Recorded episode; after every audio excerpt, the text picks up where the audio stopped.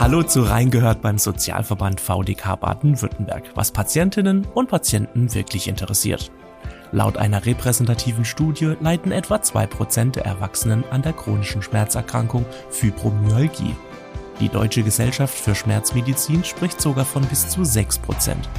Damit zählt die Fibromyalgie in unserer Bevölkerung zu den häufigsten Schmerzerkrankungen. Meist wird sie zwischen dem 40. und 60. Lebensjahr festgestellt. VDK-Patientenberaterin Monika Müller klärt uns heute über Symptome, Ursachen und Behandlungsmöglichkeiten auf. Hallo Frau Müller. Hallo Frau Foto. Frau Müller, bei der Fibromyalgie sprechen wir von chronischen Schmerzen im gesamten Körper. Wie kann man sich das denn vorstellen? Was sind da die genauen Symptome dieser Krankheit? Also bei Fibromyalgie haben wir es ganz allgemein gesprochen mit einer chronischen Schmerzerkrankung zu tun, bei der die Symptome bei den Betroffenen sich sehr unterschiedlich zeigen können. Es gibt aber maßgeblich drei Krankheitszeichen, die für eine Diagnose dann vorliegen müssen. Zum einen müssen die Schmerzen in mindestens vier Körperbereichen länger als drei Monate und zwar auf beiden Körperseiten bestehen. Körperbereiche sind da dabei Rücken mit Brustkorb, rechter Arm, linker Arm, rechtes Bein, linkes Bein. Gleichzeitig müssen Müdigkeit, Erschöpfung und auch zusätzlich Schlafstörungen vorliegen. Zu diesen drei sage ich mal, Hauptsymptomen, können es dann auch noch zu weiteren Symptomen kommen. Das kann aber dann wirklich von Betroffenem zu Betroffenem sehr unterschiedlich sein. Und was sind das für zusätzliche Symptome zum Beispiel? Ja, das kann, sind Symptome wie Müdigkeit, schnelle körperliche als auch geistige Erschöpfung. Es kann zu Steifigkeits- oder Schwellungsgefühlen der Hände kommen, der Füße oder auch im Gesicht kann das auftreten. Häufig besteht auch zusätzlich eine Überempfindlichkeit für Schmerzreize, manchmal auch für Geräusche, Gerüche oder auch Medikamente. Ja, und heißt das dann, dass Betroffene tatsächlich diese Schmerzen dann wirklich immer haben? Ja, auch das ist sehr unterschiedlich. Also die Schmerzen können zum einen anhaltend sein, sie können aber auch mal wieder weg sein und dann wiederkommen. Sie müssen auch nicht immer an derselben Stelle auftreten, das heißt, sie können wandern. Und dann kommt es auch zum Teil auf äußere Faktoren an, also wie zum Beispiel Stress, Nässe, Kälte, längeres Sitzen oder Liegen. Also diese Faktoren können dann gegebenenfalls die Schmerzen auch noch zusätzlich verstärken. Ja, und weiß man denn irgendetwas über die Ursache der Erkrankung? Hier gibt es ja verschiedene Studien vom Gehirn bis zum Immunsystem, die alle als Auslöser der Krankheit in Frage kommen. Weiß man irgendwas davon denn sicher? Ja, das haben Sie offensichtlich ganz gut recherchiert, Frau Foto. Ja, man weiß heute wirklich aufgrund verschiedener Studien, die Sie eben auch angesprochen haben, dass ein Fibromyalgie-Syndrom durch körperliche, psychische als auch biologische Faktoren entsteht, die sich gegenseitig beeinflussen. Das heißt im Prinzip, die Krankheit lässt sich also nicht auf einzelne biologische oder psychische Faktoren zurückführen. Ja, und von welchen Ursachen sprechen Sie dann im Einzelnen da genau? Ja, also eine Ursache liegt vermutlich in einer Störung in der Schmerzverarbeitung. Das bedeutet, dass die Verarbeitung von Reizen im Gehirn gestört ist und die Betroffenen dadurch bereits schwache Reize Reize als Schmerzen interpretieren. Dafür spricht auch die Beobachtung, ähm, dass Menschen mit Fibromyalgie oft auch mit anderen Erkrankungen zu tun haben, bei denen die zentrale Schmerzverarbeitung an sich eine Rolle spielt. Das sind Erkrankungen wie Migräne, beim Reizdarmsyndrom ist das so oder auch bei bestimmten Erkrankungen der Kiefermuskulatur und der Kiefergelenke. Weitere Ursachen finden sich in der Genetik. Also man weiß heute aufgrund dieser Studien, dass Fibromyalgie in manchen Familien gehäuft auftritt. Das lässt sich auch unter anderem dadurch erklären, dass bestimmte Genvarianten bei Menschen mit Fibromyalgie häufiger vorkommen als bei Gesunden. Allerdings darf man sich das jetzt nicht so vorstellen, dass es praktisch das Fibromyalgie-Gen gibt, äh, auf das jetzt die Erkrankung eindeutig zurückzuführen wäre. Und dann gibt es noch einige Studien, die zeigen konnten, dass psychische Belastungen oder auch Depressionen zu chronischen Schmerzerkrankungen wie Fibromyalgie beitragen können. Also man weiß es daher, dass einfach viele Menschen mit Fibromyalgie berichten, von, dass sie belastende oder traumatische Ereignisse in ihrer Kindheit oder Jugend hatten oder auch langjährige psychische Belastungen in der Familie oder im Beruf erlebt haben. Allerdings haben nicht alle Menschen mit Fibromyalgie auch eine psychische Erkrankung oder eine dieser benannten traumatischen Erfahrungen. Daher sollte man wirklich prinzipiell immer vorsichtig sein und die Betroffenen auf keinen Fall in diese Schublade so von wegen psychische Probleme klar äh, stecken, denn solch einseitige Erklärungsmodelle können dann auch zu falschen Behandlungsentscheidungen führen. Mm, ja, und bei der Recherche für diese Folge habe ich, meine ich, gelesen, dass vor allem Frauen Fibromyalgie haben. Ist das richtig? Gibt es da wenig Männer und Kinder und Jugendliche, die daran erkranken? Also es gibt in Deu also gerade für Deutschland wirklich eine repräsentative Studie, die besagt, dass circa zwei Prozent der Erwachsenen von Fibromyalgie betroffen sind. Und in der Tat sind dies mehr Frauen als Männer. Diese Studie besagt auch, dass die Erkrankung meist zwischen 40 und 60 Lebensjahren festgestellt wird, also im doch mittleren Erwachsenenalter. Allerdings gibt es Fälle, äh, wo man weiß, dass auch Kinder, Jugendliche beziehungsweise junge Erwachsene Fibromyalgie-Beschwerden haben. Also wie immer in der Medizin, es gibt nichts, was es nicht gibt. Ja, und wie wird diese Erkrankung dann überhaupt erkannt? Bei den meisten Erkrankungen geht man ja einfach zum Arzt und hat dann bestenfalls in wenigen Tagen oder auch sofort eine Diagnose. Bei der Fibromyalgie dauert die Diagnose ja anscheinend oftmals sehr lange. Laut einer Analyse aus dem Praxisregister der Deutschen Gesellschaft für Schmerzmedizin vergehen im Schnitt sogar bis zu 16 Jahre, bis es zu einer gesicherten Diagnose kommt. Warum dauert das immer noch so lange? Tja, das liegt ganz einfach daran, dass es schwierig ist. Also die eine Diagnose zu stellen ist eine schwierige Geschichte. Zum einen ist es bei den Betroffenen so, dass sie die Schmerzen ja nicht äh, gleich in dem Maße auftreten, wie wir das vorher benannt haben. Also das heißt, oft beginnt es schleichend, ähm, es muss auch, manchmal tritt es an nur einer bestimmten Körperstelle auf, dann eventuell wieder an einer anderen. Also wir hatten das ja vorher gesagt mit dem Wandern.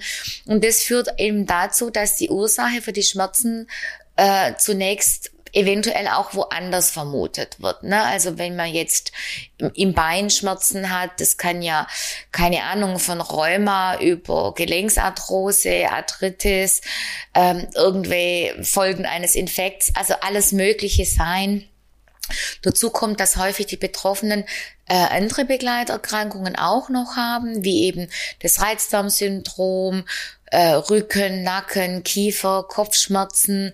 Bei Frauen kommt dazu, dass starke Regelschmerzen häufig äh, berichtet werden, dass es, äh, dass Frauen eine Endometriose oder auch eine chronische Form der Blasenentzündung haben. Und diese Ursachen oder diese Erkrankungen müssen erstmal abgeklärt werden. Das heißt, ähm, durch diese Vielfalt von Symptomen an unterschiedlichen Stellen muss er erstmal geguckt haben, liegt eventuell auch da die Ursache. Dazu kommt, dass dann Ärzte mit der Diagnose an sich des Fibromyalgie-Syndroms zögern, weil sich Fibromyalgie eben nicht durch irgendwelche Laborwerte oder Röntgenbilder bestätigt. Also das heißt, Sie sehen in Ihren Blutwerten keine Auffälligkeit, äh, die auf eine Fibromyalgie hinweisen würde. Das kann zu Fehldiagnosen als auch zu mangelndem Verständnis führen. Also da möchte ich wieder ausdrücken, dass eben diese psychische Komponente dann häufig als Begründung herangezogen wird, weil nichts anderes gefunden wird. Es kann auch passieren, dass die Betroffenen eben nicht ernst genommen werden. äh, dadurch und ähm, ja, man halt den Patienten als äh, Hypochonder oder halt als der eingebildete Kranke abstempelt. Ähm, schwierig wird's dann, wenn der Betroffene oder wenn das dem Betroffenen eben nicht nur beim Arzt passiert, sondern wenn dann eben auch die Familie und sein Freundeskreis ihn in diese Schublade stecken. Äh, und das kann dann auch dazu führen, dass eben der Betroffene dann auch über einen langen Zeitraum gar nicht mehr zum Arzt geht mit seinen Beschwerden, weil er sagt, gut, da würde ich ja sowieso nur als äh, Hypochonder abgestempelt. Ja, und wie findet dann der oder die Betroffene einen Ausweg aus dieser Unsicherheit oder zumindest einen schnelleren Weg für sich? Ja, es ist leider wirklich nicht so einfach. Meist führt der Weg darüber, dass eben zunächst andere Erkrankungen ausgeschlossen werden müssen, die eben dieselben Symptome machen. Das hat man ja gerade äh, vorher schon gesagt. Dazu empfehlen medizinische Fachgesellschaften eine gründliche Analyse der Krankheitsgeschichte, um zum Beispiel auch ähm, ja darauf zu kommen, dass eben zum Beispiel so eine traumatische Erfahrung irgendwo vorliegt in früheren Zeiten. Eine körperliche Untersuchung gehört ganz wichtig dazu für verschiedene Blutuntersuchungen. Da unter anderem eben auch die Bestimmung des Vitamin D-Spiegels. Also dadurch lassen sich andere mögliche Ursachen, zumindestens äh, wie rheumatoide Arthritis, wir hatten es schon angesprochen, oder eine Schilddrüsenunterfunktion, Muskelerkrankungen und psychische Ursachen ausschließen. Es kommt dazu, dass es auch wirklich wichtig ist, die Medikamente zu überprüfen. Also wie Mittel zum Beispiel wie Protonenpumpenhemmer oder Statine. Also Statine kennen Sie vielleicht, äh, wenn auch selten, aber auch die können zu Muskelschmerzen führen. Und gar nicht selten wird Fibromyalgie erst dann in einer rheumatologischen oder auch in einer schmerzmedizinischen Praxis festgestellt. Also ich stelle mir das wirklich schrecklich vor für die Betroffenen. Welche Folgen haben denn dann solche langen Diagnosen? Ja, so eine Fibromyalgie kann für die Betroffenen natürlich extrem belastend sein, weil es eben auch so viele Lebensreiche, äh, Lebensbereiche beeinträchtigt. Ne? Also aufgrund der, der dauerhaften oder auch wiederkehrenden Schmerzen, der schnellen Erschöpfung.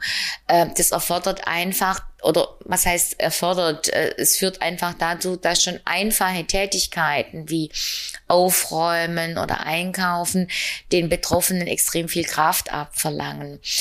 Dazu kommt gemeinsame Aktivitäten mit der Familie oder mit Freunden, die ja eigentlich Freude bereiten sollten, werden äh, oder können zur Anstrengung werden.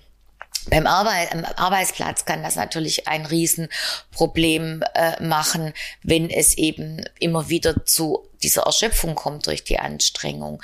Dazu kommt dann noch das schlechte Gewissen äh, der Betroffenen, da sie ja weniger belastbar sind als andere, kann das dazu führen, dass sie das Gefühl haben, ihren Verpflichtungen in der Familie oder bei der Arbeit nicht mehr nachkommen zu können. Manchmal wird ihnen auch direkt vorgeworfen, ne, so von wegen, du bist einfach zu bequem, ne, bestimmte Dinge auszuführen. Das kann zu Gefühlen der Unzulänglichkeit führen, Daher ist es ratsam wirklich, dass die Betroffenen offen mit der Erkrankung umgehen, sie anderen Menschen erklären und da damit einfach eine Möglichkeit schaffen, Missverständnissen möglichst ja schnell vorzubeugen oder wenn sie schon da sind, eben sie auch aus der Welt zu schaffen. Gibt es denn Bestrebungen bei den Medizinerinnen und Medizinern zu einer schnelleren Diagnose für die Betroffenen zu kommen? Ja, in der Tat äh, hat hat man gelernt ne, aus diesen langen äh, Diagnoseverläufen. Und äh, die Deutsche Gesellschaft für Schmerzmedizin e.V. hat nun einen sogenannten Praxisleitfaden entwickelt, der die wichtigsten Diagnosekriterien zusammenfasst mit genau dem Ziel, die Zeit bis zur Diagnosestellung für Betroffene zu verkürzen. Also dieser Praxisleitfaden steht für Ärzte, behandelnde Ärzte online zur Verfügung und kann praktisch runtergeladen werden und äh, ausgefüllt werden und im Ergebnis kann dann eben der Diagnoseweg extrem verkürzt werden. Ja, und wer ist überhaupt dann der erste Ansprechpartner, wenn es um den Verdacht auf Fibromyalgie geht? Ist es der Hausarzt oder der Rheumatologe? Ja, der wichtigste ärztliche Ansprechpartner in der Betreuung ist in der Regel der Hausarzt. Ähm, und vor allem auch immer ja erste Anlaufstelle. Daneben können dann natürlich Fachärzte, psychologische Psychotherapeuten, Ergotherapeuten und Physiotherapeuten mit Erfahrung in der Behandlung der FMS mit einbezogen werden. Zwischen Haus- und Facharzt äh, sowie den anderen Berufsgruppen sollte auf jeden Fall dann, wenn die Diagnose steht, eine enge Zusammenarbeit stattfinden. Wir haben es vorher gehört, die ähm, Erkrankung ist eben nicht nur eine Schmerzerkrankung, sondern zeigt sich in ganz, ganz vielen Facetten. Und daher ist es wichtig, dass man im Prinzip das multiprofessionell angeht. Ja, und tatsächlich, wenn die Diagnose dann mal endlich steht, wie sieht dann die Therapie aus? Also wie wird die Erkrankung dann behandelt? Also das wichtigste Ziel wird zunächst sein, die Schmerzen der Patienten zu lindern. Ähm, ich weiß nicht, ob es vorher so gut rausgekommen ist. Es gibt im Prinzip ja trotz allem keine klare Ursache für die Erkrankung.